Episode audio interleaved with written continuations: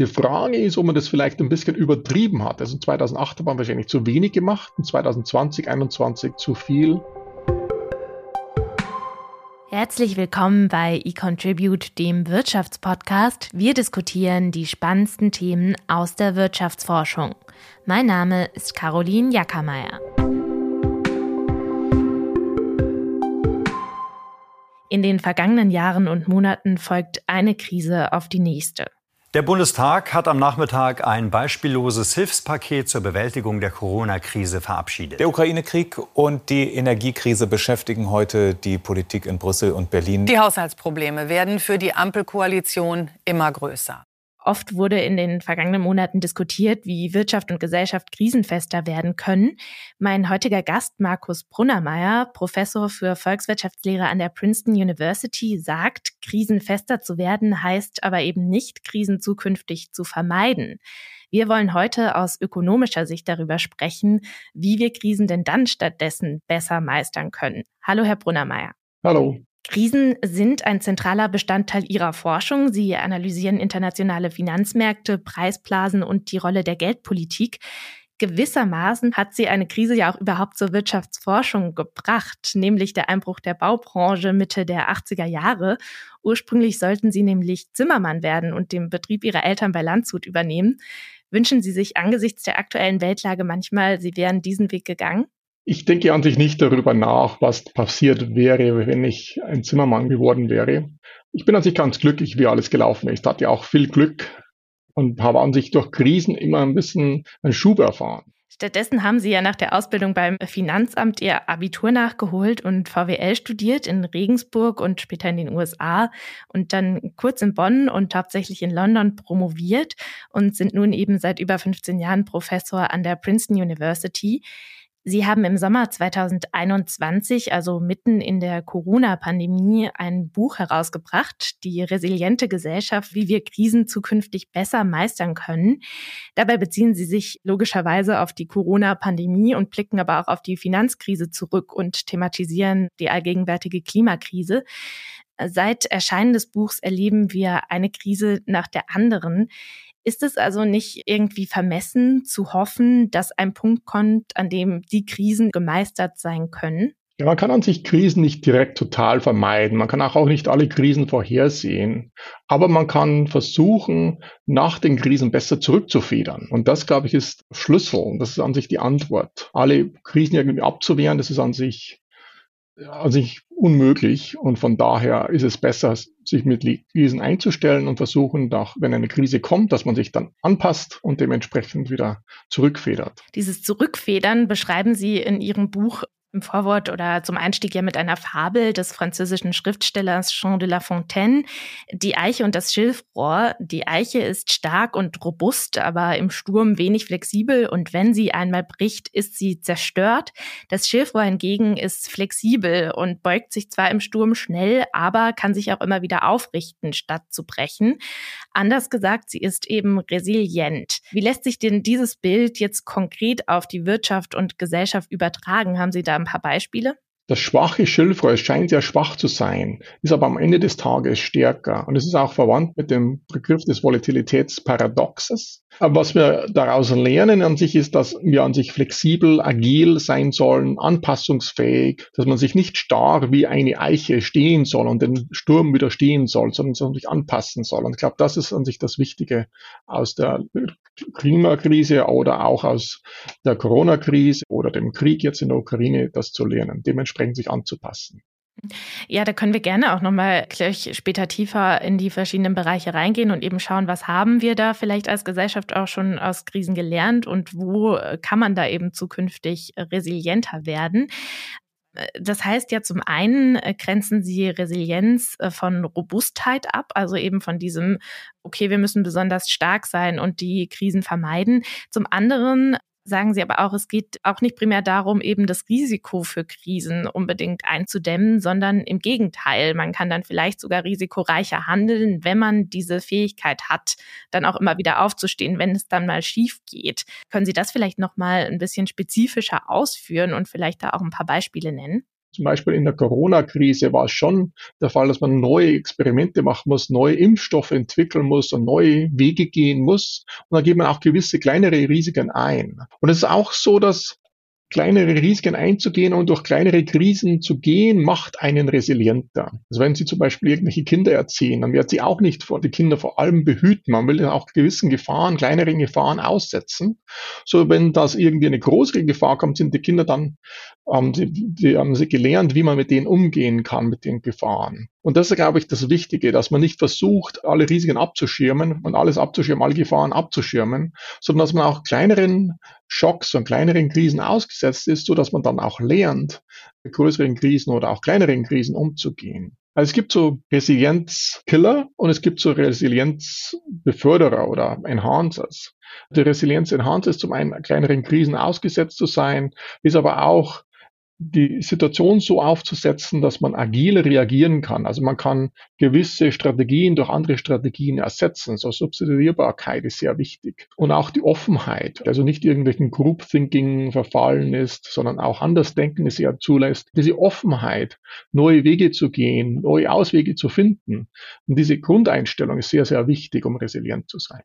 Da ist ja auch häufig gerade das Klischee, dass in Deutschland ähm, oder vielleicht nicht nur ein Klischee, sondern etwas, das auch tatsächlich stattfindet, aber seit Jahren ein Paradebeispiel für dieses Festhalten irgendwie an starren Kulturen oder auch so das äh, nicht scheitern können oder wollen ja gerade auch zum Beispiel auf Startups, auf Unternehmensgründungen projiziert wird, dass es eben in Deutschland nicht die Kultur des Scheiterns gibt, wie zum Beispiel in den USA.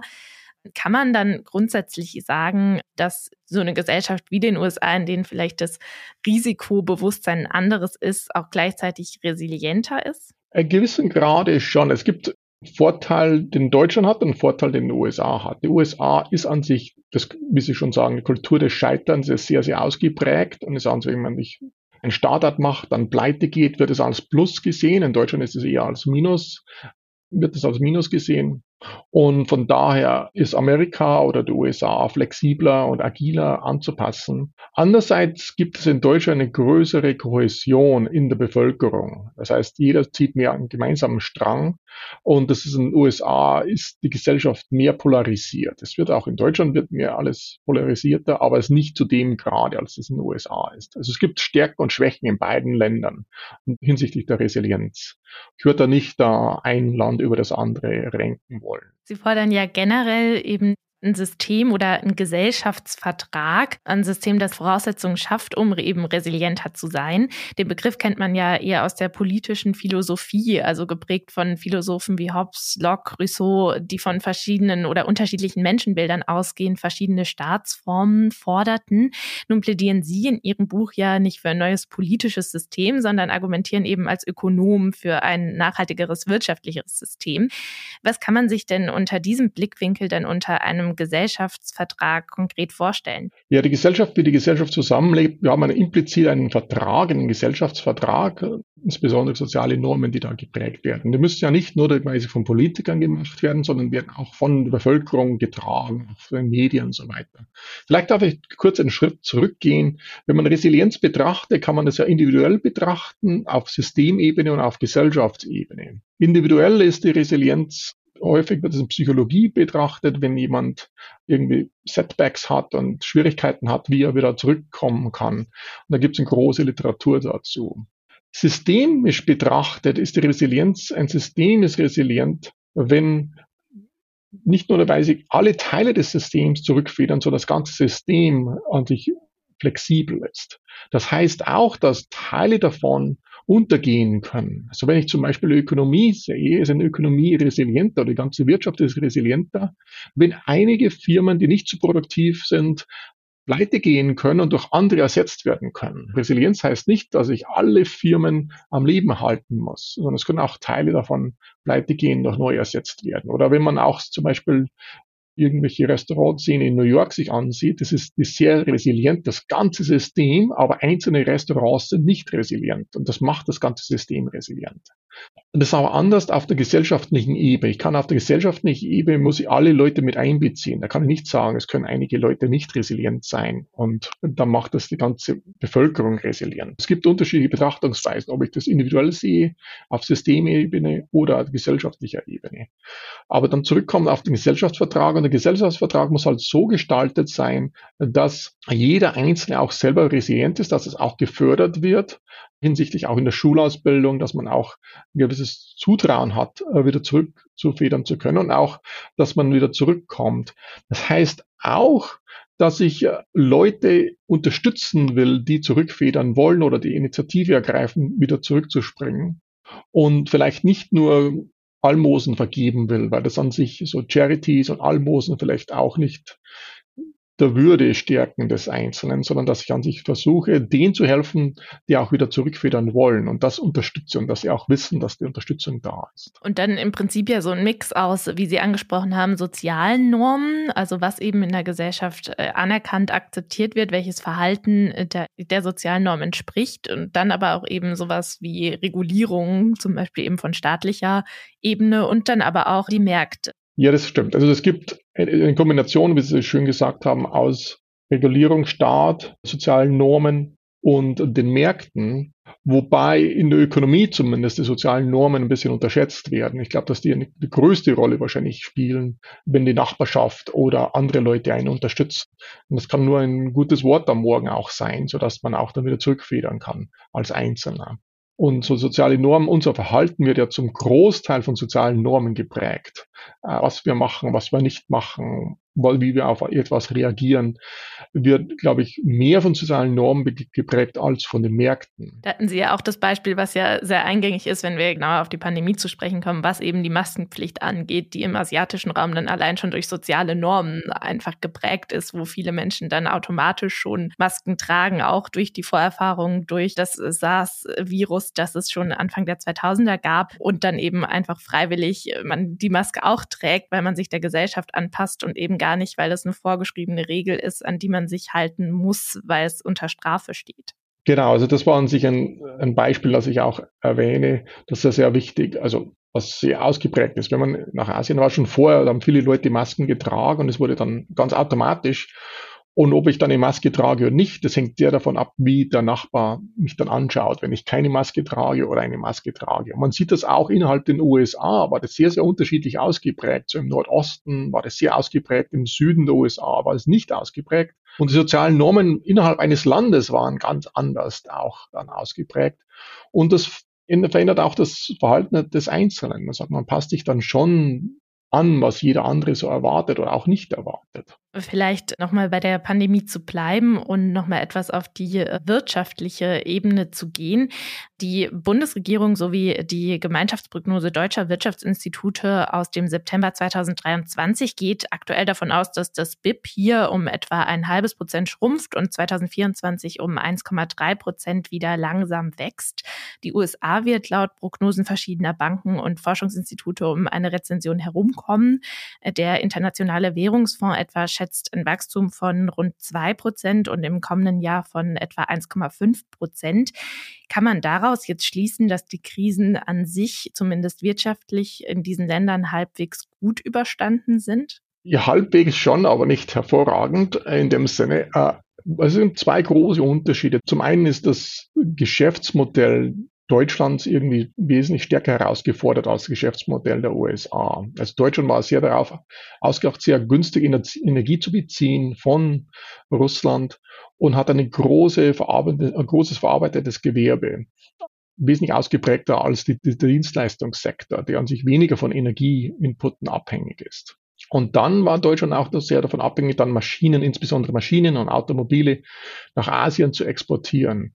Und beide diese Elemente brechen weg. Und das ist an sich das große Problem für Deutschland, dass jetzt Deutschland sich umstellen muss, anpassen muss, agil und auch dementsprechend resilient zu sein. Und generell ist die Marktwirtschaft sehr resilient, weil man passt sich an. Es ist nicht so wie in Planwirtschaft, wo es sehr rigide, dann die Anpassung sehr langfristig und, und schwierig ist.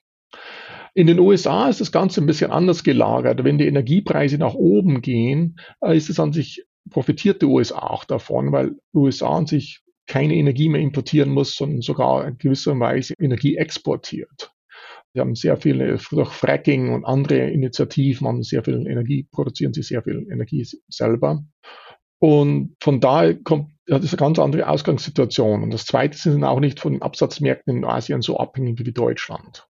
Und beide Sachen führen eben dazu, dass der Schock für den USA sehr wesentlich kleiner ist als für, für Deutschland. Das dritte ist, dass die USA an sich von den Ausgaben durch das Inflation Reduction Act sehr die Fiskalausgaben, also die Regierung hat sehr viele Ausgaben hochgefahren. Die fahren ja noch ein Defizit von sieben, acht Prozent des BIPs äh, dieses Jahr. Das stimuliert die Ökonomie enorm, obwohl Inflation hoch ist. Und das macht Deutschland auch nicht. Wenn man äh, die politischen Maßnahmen anguckt, mit denen eben auf Krisen reagiert wird, Sie hatten es vorher auch kurz erwähnt, dass es vielleicht auch dazugehört, im Blick auf die Unternehmen, ab und zu auch manche Unternehmen einfach scheitern zu lassen und Platz für neue zu machen. Äh, nun äh, gibt es ja eben die sogenannten systemrelevanten Unternehmen, die in Deutschland auch unterstützt wurden. Also wenn wir zurückdenken an Maßnahmen, die auch kleinere Unternehmen unterstützt haben, wie eben Mittel der Kurzarbeit oder steuerliche Erleichterungen in dem Fall. Bei den Krisen der vergangenen Jahre hat der deutsche Staat ja sich auch an vielen Konzernen beteiligt oder sie sogar komplett übernommen. Also zum Beispiel die Immobilienbank Hyper Real Estate und die Commerzbank im Zuge der Immobilien- und darauf folgenden Bankenkrise oder auch der vorübergehende Einstieg bei der Lufthansa jetzt während der Pandemie und die jüngste Verstaatlichung des Gasimporteurs Uniper systemrelevanten Konzerne können sich in der Not also auf den Staat verlassen, wenn man so mag. Das kann auch gefährlich sein. Gerade wenn man daran denkt, eben was Sie sagen, dass man Scheitern vielleicht auch manchmal zulassen muss, weil sonst kein Anreiz da ist, sich für Krisen ausreichend zu wappnen. Wo ist es dann aber sinnvoll zu stützen und wo nicht? Also gibt es da eine Grenze, was auch diese Systemrelevanz angeht? Ich glaube, was sehr wichtig ist zu unterscheiden, ob der Schock langfristig ist, ein struktureller langfristiger Schock ist oder ein temporärer Schock. Und häufig ist es so, dass viele Schocks temporär sind und die Unternehmen dann in Schwierigkeiten geraten, zum Beispiel in der Reisebranche mit Lufthansa und so weiter. Und da macht es dann schon Sinn, dass der Staat einspringt und dementsprechend sich beteiligt und wenn dadurch auch profitiert. Es ist ja nicht so, dass der Staat sich beteiligt und dann die Aktien zum gleichen Kurs wieder verkauft, wie er sie kauft. Das heißt, der Staat steigt im Endeffekt unternehmerisch ein und hilft die Unternehmen und die ganze Ökonomie und geht dann auch wieder raus. Wenn es hingegen ein langfristiger Strukturbruch ist, so dass sich das alles ändern wird, dann muss man an sich die Anpassung fördern. Da ist dann die, die, Frage, wie schnell soll man die Anpassung durchführen? Also man kann ja sagen, wenn der Staat nicht eingreift, geschieht die Anpassung zu schnell, sodass es an sich zu Verwerfungen führt, auch in der Gesellschaft. Man denke nur an Kohleausstieg und so weiter. Da kann es auch sinnvoll sein, dass der Staat in gewissen Grade einsteigt, das Ganze smoother auszuglätten, aber nur zum gewissen Grade. Was der Staat jedoch nicht machen sollte, ist an sich irgendwelche Strukturen, strukturellen Veränderungen aufzuhalten. Das wäre ein großer Fehler. Das Problem ist na klar immer festzustellen, ist es jetzt ein temporärer Schock oder ist es ein Strukturbruch? Und wenn es ein Strukturbruch ist, wie viel soll man das ausglätten? Wie lange soll man das ausglätten? Und die Frage kommt auch, auch mit der Strompreissubventionierung jetzt hoch, nach dem Motto, wir haben jetzt hohe Stromkosten. Ist es ein temporäres Phänomen? Äh, Phänomen oder ist, sieht sich das längerfristig hin? Und wenn man denkt, das ist alles nur temporär, dann macht es Sinn, dass man jetzt die Industrie fördert und sicherstellt, dass die in Deutschland bleibt, anstelle dass sie zu irgendwelchen Regionen auswandert, wo der Strom günstiger durch Solarindustrie durch Solarpaneele produziert werden kann. Oder denkt man, geht der Strompreis jetzt hoch und dann kommt er wieder langfristig nach unten, weil an sich sich alles wieder beruhigen wird. Dann könnte man argumentieren, dass an sich die Stromsubventionierung von gewissen Industrien Sinn macht. Wenn aber wir das Erstere haben, so dass es an sich ein Strukturbruch ist, ist es nicht klar, dass man Industrien fördert und den Handwerksmeister nicht oder den Bäckermeister nicht. Und das von da geht es auch zu Problemen, weil dann die Politik sehr eingreift und dann auch die Anreize für die Industrie sehr groß sind, Lobbyarbeit zu betreiben. Und da muss man eben sehr aufpassen. Man muss schon sehen, ist es ein langfristiger Schock oder nicht? Und wenn es ein längerfristiger Schock ist, sollte man an sich die Anpassungen vielleicht glätten, aber nicht aufhalten. Auf die Pandemie folgte ja äh, kein Crash an den Finanzmärkten. Sie brachen zwar kurzzeitig ein, erholten sich aber schneller als die Realwirtschaft. Die niedrigen Zinsen ermöglichten Unternehmen damals günstig an Geld zu kommen und trotz der Pandemie gingen Unternehmen an die Börse. Der Anleihenmarkt, vor allem in den USA, explodierte förmlich. Die Fed und die EZB kauften massenhaft Staatsanleihen, um Liquidität zu sichern und die Wirtschaft anzukurbeln. Und die Länder gaben auch fleißig Geld aus. Also hat die expansive Geld- und Fiskalpolitik verhindert, dass eine Krise wie 2008 entsteht? Beziehungsweise kann man sagen, dass die Politik gelernt hat? Oder sind die Krisen einfach so fundamental unterschiedlich, dass man das gar nicht vergleichen kann? Nein, die, die Politik hat definitiv gelernt, auch die Zentralbanken. Von 2008 hat man ja neue Programme aufgesetzt und die konnte man alle wieder abstauben und gleich wieder aufsetzen. Und das hat man in 2008, 2009 hat es Monate, Jahre gedauert, diese Programme aufzusetzen und auszuarbeiten. 2020 hat man dann unmittelbar diese Programme innerhalb von wenigen Tagen sogar aufgesetzt. Das heißt, man konnte nur die alten Programme abstauben und wieder aufsetzen. Die Frage ist, ob man das vielleicht ein bisschen übertrieben hat. Also 2008 hat man wahrscheinlich zu wenig gemacht, in 2020, 2021 zu viel.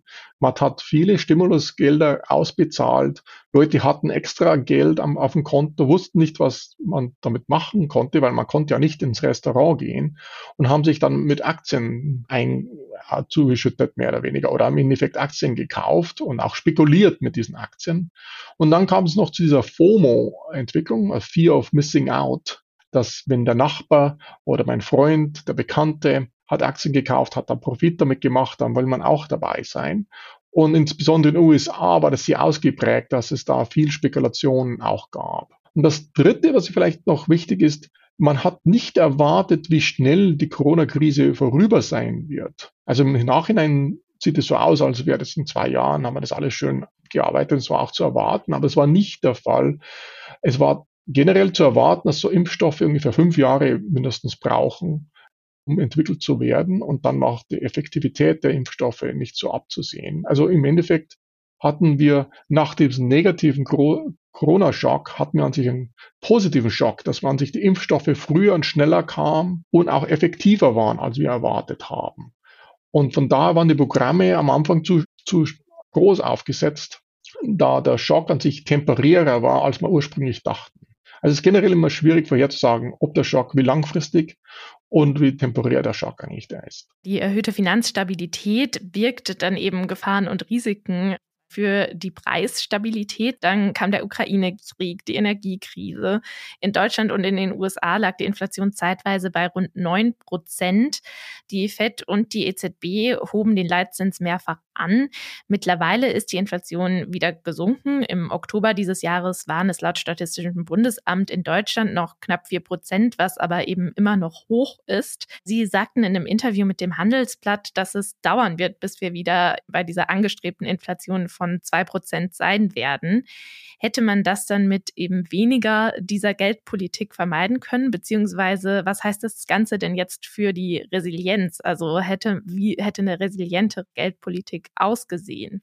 Also im Endeffekt war es schon richtig am Anfang, als die Unsicherheit sehr groß war, mehr oder weniger die Schleusen zu öffnen und 2020 da dementsprechend groß auszuhelfen. Der Fehler, der gemacht wurde, meines Erachtens, war, dass man dann nachdem man gesehen hat, dass die Impfstoffe kommen, dass sich die Lage stabilisiert und die Inflation schon anstieg, dass man dann nicht irgendwie auf die Bremse getreten ist. Man hatte die Angst oder hat man als Chance gesehen, irgendwie aus der niedrigen Inflationsrate von 1,5 Prozent rauszukommen, weil man immer von Angst hatte von der Japanification, also dass wir eine Situation, also Europa in eine Situation hineingleitet wie Japan, nach dem Motto, dass wir Inflation sehr niedrig ist und an sich wir nie das 2% Inflationsziel erreichen, weil wir ja nur 1,5% haben. Und dann hat man die Inflation eben laufen lassen. Erst in den USA, aber noch mehr in Europa, da war man noch langsamer. Und diese verzögernde, die zögerliche Haltung, nicht auf die Bremse zu treten, das war dann 2021 im Herbst oder auch 2022 der Fehler. Die Krise in der Ukraine kommt ja auch nicht aus ungefähr, ist normalerweise, wenn es eine Krise kommt, schwächt es äh, das System und das lädt dann andere Spieler ein, dann anzugreifen. Also wenn zum Beispiel Europa sehr stabil gewesen wäre, hätte wahrscheinlich Putin sich überlegt, ob er angreifen würde und hat gesagt, Europa ist geschwächt durch die Corona-Krise und hat sich dann eben äh, gefühlt, dass er angreifen kann und erfolgreich sein wird im Angriff der Ukraine. Und das ist eigentlich auch, ist nicht, sind nicht unabhängige Züge aus einer Urne nach dem Motto, dass wann die nächste Krise kommt, sobald eine Krise den Kontinent oder auch ein Land schwächt, lädt es dann mehr oder, mehr oder weniger andere Krisen auch ein. Eine Krise kommt selten alleine im Endeffekt.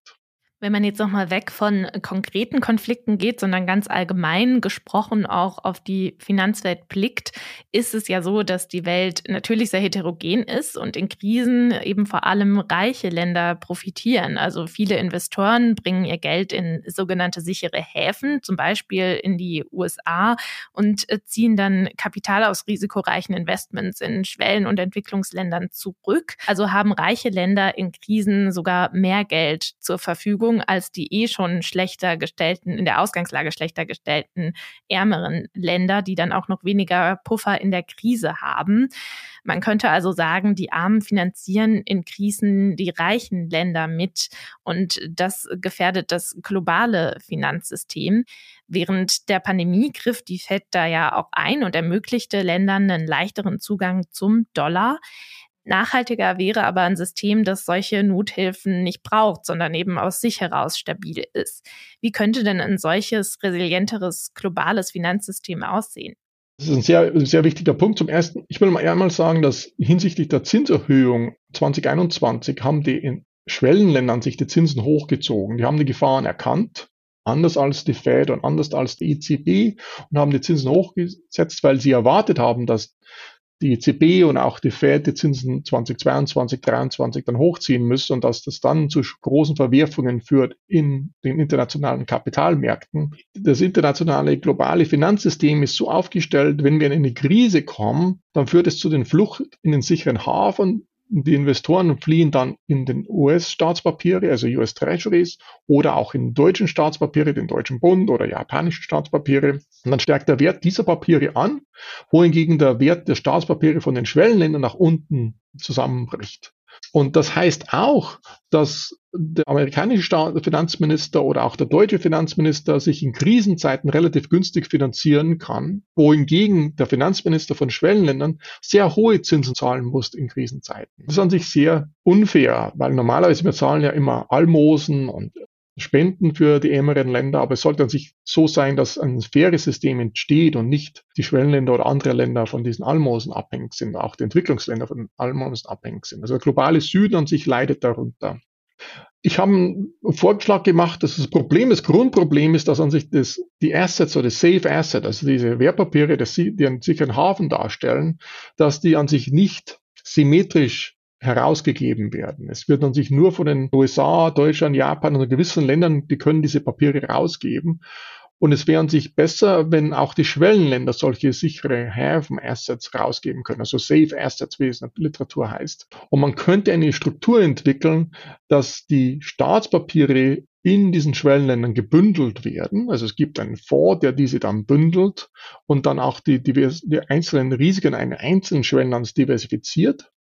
Und dann würde dann dieses Bündel von Staatspapieren von Schwellenländern, das würde dann geteilt in ein Senior Bond und einen Junior Bond. Das heißt, ein Wertpapier, das erstmal die ersten Verluste auffängt, das wäre dieser Junior Bond, wenn es zu Verlusten kommt, weil irgendein Schwellenland irgendwie pleite geht oder dementsprechend umstrukturiert werden muss, werden diese Verluste von dem Junior Bond aufgefangen und nur wenn dieser Junior Bond an sich weg ist, wenn der die Verluste aufgefangen hat, dann wird der Senior Bond an sich darunter leiden. Also der Senior Bond ist im Endeffekt sehr stabil und ist an sich gesichert von diesem Junior Bond. Und wenn man so ein System aufstellen würde, wäre dieser Senior Bond auch ein sicherer Hafen.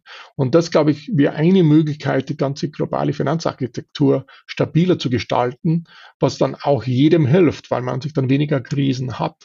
Kann man sich das jetzt wirklich als naiver Privatanleger gefragt ein bisschen vorstellen, wie eben, wenn man jetzt auch auf dem Aktienmarkt auf sowas wie einen Weltindex wie den MSCI Emerging Markets blickt? Ist das ein ähnliches Konzept, was man dann eben auf solche Safe Assets für Staatsanleihen anwenden könnte? In gewisser Hinsicht, dass der, der World Index auch eine Bündelung von Aktien aus der ganzen Welt. Hier wäre es eine Bündelung von Staatspapieren also keine Aktien, sondern Staatspapieren. Aber der zweite Schritt wäre, dass ich dann dieses Bündel in zwei Teile teile, in ein risikoreicheres Teil und ein risikofreies Teil. Der risikofreie Teil wäre dann mehr oder weniger das Global Safe Asset oder ich nenne das GLOSBIS, also Global sichere Hafen Asset. Und, und dann diesen Junior Bond, der an sich der risikoreichere Teil wäre. Und der risikoreichere Teil im Endeffekt ist die erste Verteidigungslinie, die an sich mehr oder weniger dann geopfert wird, um das, das sichere Global Asset sicher zu halten.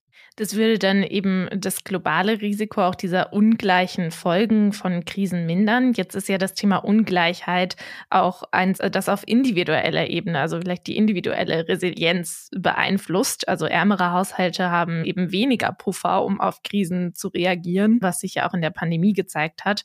Generell steigen eben Reallöhne seit Jahren kaum, Kapitalrenditen hingegen schon. Mit zunehmender Technologisierung und auch dem wachsenden Einsatz von KI wächst ja auch die Angst, dass Menschen zunehmend Jobs verlieren und es einen Graben zwischen Arm und Reich gibt. Für ein nachhaltigeres Wirtschaftssystem braucht es ja aber auch den sozialen Frieden und schon die Angst vor so einer Situation kann ja dann eben Resilienz negativ beeinflussen. Und wir sehen ja auch, das hatten wir ganz zum Einstieg schon besprochen, der Populismus ist so stark wie lange nicht mehr. Viele Menschen fühlen sich eben abgehängt. Kann man dann sagen, dass sich die Gesellschaft gerade eher in die andere Richtung, also nicht zu mehr Resilienz, sondern ins Gegenteil bewegt? Ja, ich würde es nicht so pessimistisch sehen. Ich glaube, ich, wenn man zurückblickt äh, von den 70er Jahren, wenn man in den 70er Jahren gelebt hat, ich war ein kleines Kind zu damaliger Zeit, waren sich die Vorhersage sehr schlecht. Club of Rome, Limits of Growth und was sich Kalter Krieg, daher waren sich in keine gute Situation. Und im Endeffekt hat man sich, die Weltbevölkerung hat sich verdoppelt, fast von vier Milliarden auf acht Milliarden Leuten. Und die Anzahl der armen Leute ist an sich nach unten gegangen. Das heißt, also absolut gesehen, also prozentual auf alle Fälle, aber auch absolut gesehen. Das ist ein Riesenerfolg, was in den letzten 40 Jahren alles erreicht wurde. Das ist unglaublich. Hätte keiner gedacht, dass das möglich wäre. Von daher sehe ich das eher optimistischer, global gesehen. Na klar, sind die Herausforderungen hinsichtlich des Klimawandels ausgeprägter und, und so weiter. Aber global gesehen ist also die Welt wesentlich gerechter geworden. Aber innerhalb der Länder ist an sich die Ungerechtigkeit ausgeprägter. Und da ist die Frage, wie messe ich an sich diese Ungleichheit? Und da gibt es unterschiedliche Sachen, wie man das messen kann. Das eine ist, dass ich messe an sich Ungleichheit in Einkommen. Oder ich kann auch Ungleichheit in Vermögen messen. Das heißt, dass, wie es sich akkumuliert hat über das Einkommen über die Zeit hinweg. Wir hatten mehr gespart und wir hatten auch mehr Kapitalerträge erhalten, wie Sie erwähnt haben. Ah, und man kann auch Ungleichheit mit so, sozialer Mobilität erwähnen. Wer kann an sich ins, aufs Gymnasium gehen? Sind es nur Kinder von Eltern, die auch auf dem Gymnasium waren oder die dementsprechend wohlhabend sind? Was ich halt neu einführe in diesem Buch ist diese Ungleichheit in der Resilienz. Das heißt, es gibt Leute, nehmen wir an, wir haben zwei Personen, Person A und B, die haben gleiches Einkommen, die haben gleiches Vermögen. Aber Person A, wenn ein Schock kommt, kann wieder zurückfedern und Person B kann überhaupt nicht zurückfedern, weil er nicht resilient ist. Das führt eben dazu, dass, weil sie eine unterschiedliche Resilienz haben, dass Person A gewisse Chancen wahrnehmen kann, gewisse Risiken eingehen kann, die Person B nicht eingehen will oder auch zu riskant findet, einzugehen. Das wird langfristig dazu führen, dass Person A mehr Einkommen hat und dann das höhere Einkommen zu höherem Vermögen führt. Und im Endeffekt langfristig haben wir dann Ungleichheit in Einkommen und auch in Vermögen. Aber der Grund dafür war, der, war die Ungleichheit in Resilienz. Und, und das muss man auch, auch angehen. Insbesondere wenn jemand sagt, okay, wenn du einen Schock erfährst, äh, dann kann ich wieder zurückfedern. Und wenn jemand das nicht hat, dann sollte der Staat entsprechend auch mithelfen, weil das das Eingehen von gewissen Risiken, eine wohlüberdachten Risiken, das hilft nicht nur den Einzelnen, sondern auch der Gesamtbevölkerung. Wenn ich zum Beispiel ein Startup aufbaue, ist es nicht so, dass ich nur ich davon profitiere, sondern ich gebe dann auch jemanden Arbeitsplatz, zahle höhere Steuern und so weiter. Das wird langfristig dann auch der Gemeinschaft oder der Gesellschaft helfen. Und dann sollte man das auch mit berücksichtigen. soll an sich eine gewisse Risikotätigkeit, eine gewisse Risikoförderung sollte eigentlich auch vom Staat da sein. Jetzt haben Sie schon eine Krise angesprochen, die sich ja nun doch von anderen unterscheidet, den Klimawandel, bei dem es auch kritische Kipppunkte gibt, die erreicht werden können und dann äh, zum Beispiel nicht mehr umgekehrt werden können. Also wo es fatal wäre zu warten, dass eine Gesellschaft lernt, resilienter zu sein, weil dann nun mal Ereignisse passieren, wie eben der Golfstrom, der unumkehrbar versiegt und nicht mehr zurückgeholt werden kann. Was heißt das denn dann in Bezug auf Resilienz? Also was muss man tun, um gegen diese Krise vorgehen zu können? Kipppunkte so oder auch Fallen, so Traps sind an sich Resilienzkillers. Und diese Risiken soll ich auf alle Fälle vermeiden. Die Klimakrise ist eben so eine Krise, wo diese Kipppunkte eben da sind, wie der Golfstrom oder auch andere. Und das große Problem von diesen Kipppunkten sind, dass man die Kipppunkte gar nicht genau kennt. Man kennt ja nicht genau, ist es 1,5 Grad, 2 Grad oder 3 Grad. Und von da muss man dann schon vorsichtig darauf reagieren, weil die Kipppunkte könnten auch früher eintreten als vorher. Aber es gibt auch neben der Klimakrise auch andere Krisen, wo man gewisse Kipppunkte eben hat. Und da muss man eben aufpassen. Und da sollte man nicht sagen, okay, ich gehe mal erstmal das Risiko ein, weil ich, dann werde ich dann später darauf wieder agil reagieren und dementsprechend zurückfedern. Aber ich würde auch sagen, man sollte sich jetzt alles versuchen, den Klimawandel abzuwehren. Man sollte aber auch darauf vorbereitet sein, wenn es nicht kommt und wenn der Klimawandel wirklich die Erderwärmung wirklich anzieht, dass man dementsprechend sich auch vorbereitet hat, auch wissenschaftlich, welche neuen Schritte man dann gehen kann. Und da muss man auch dementsprechend jetzt schon investieren. Ihr Buch ist 2021 erschienen. Wenn Sie abschließend noch einmal zusammenfassen können, was haben wir denn in den vergangenen beiden Jahren gelernt und wie können wir eben zukünftige Krisen als Gesellschaft besser meistern? Ich glaube, also der Grundtenor ist an sich immer noch wahr. Es hat sich nichts geändert von den Grundzügen her. Ich habe ein bisschen unterschätzt, wie sehr Krisen andere Krisen einladen. Also ich, da glaube ich schon erwähnt, dass eine Krise kommt selten alleine. Aber es ist schon so, dass gewisse Krisen, wenn sie kommen, gewisse Akteure dann dementsprechend neue Krisen verursachen, um entsprechend dann Vorteile zu ziehen. Und das ist, glaube ich, sehr, sehr schwer. Es gibt gewisse Kipppunkte, wenn eine große Krise kommt, dass dann neue Krisen darauf folgen. Und das, das, das muss man sich mehr bewusst sein, als ich damals 2021 oder 2020 mir gedacht habe. Ja, äh, dann sind wir gespannt auf die neuen Versionen des Buchs oder vielleicht einen Teil zwei, in dem wir hoffentlich lernen, was wir denn als Gesellschaft alles gelernt haben. Ich danke Ihnen an dieser Stelle für den Einblick in Ihre Forschung und unser Gespräch. Vielen Dank, Frau Meyer. Das war der Wirtschaftspodcast des Exzellenzclusters eContribute der Universitäten Bonn und Köln, gefördert von der Deutschen Forschungsgemeinschaft. Im Cluster forschen unsere Mitglieder aus Politik, Rechts- und Wirtschaftswissenschaften sowie Psychologie und Soziologie. Wir wollen Märkte besser verstehen, um soziale, technologische und wirtschaftliche Herausforderungen der heutigen Zeit zu meistern. Danke fürs Zuhören.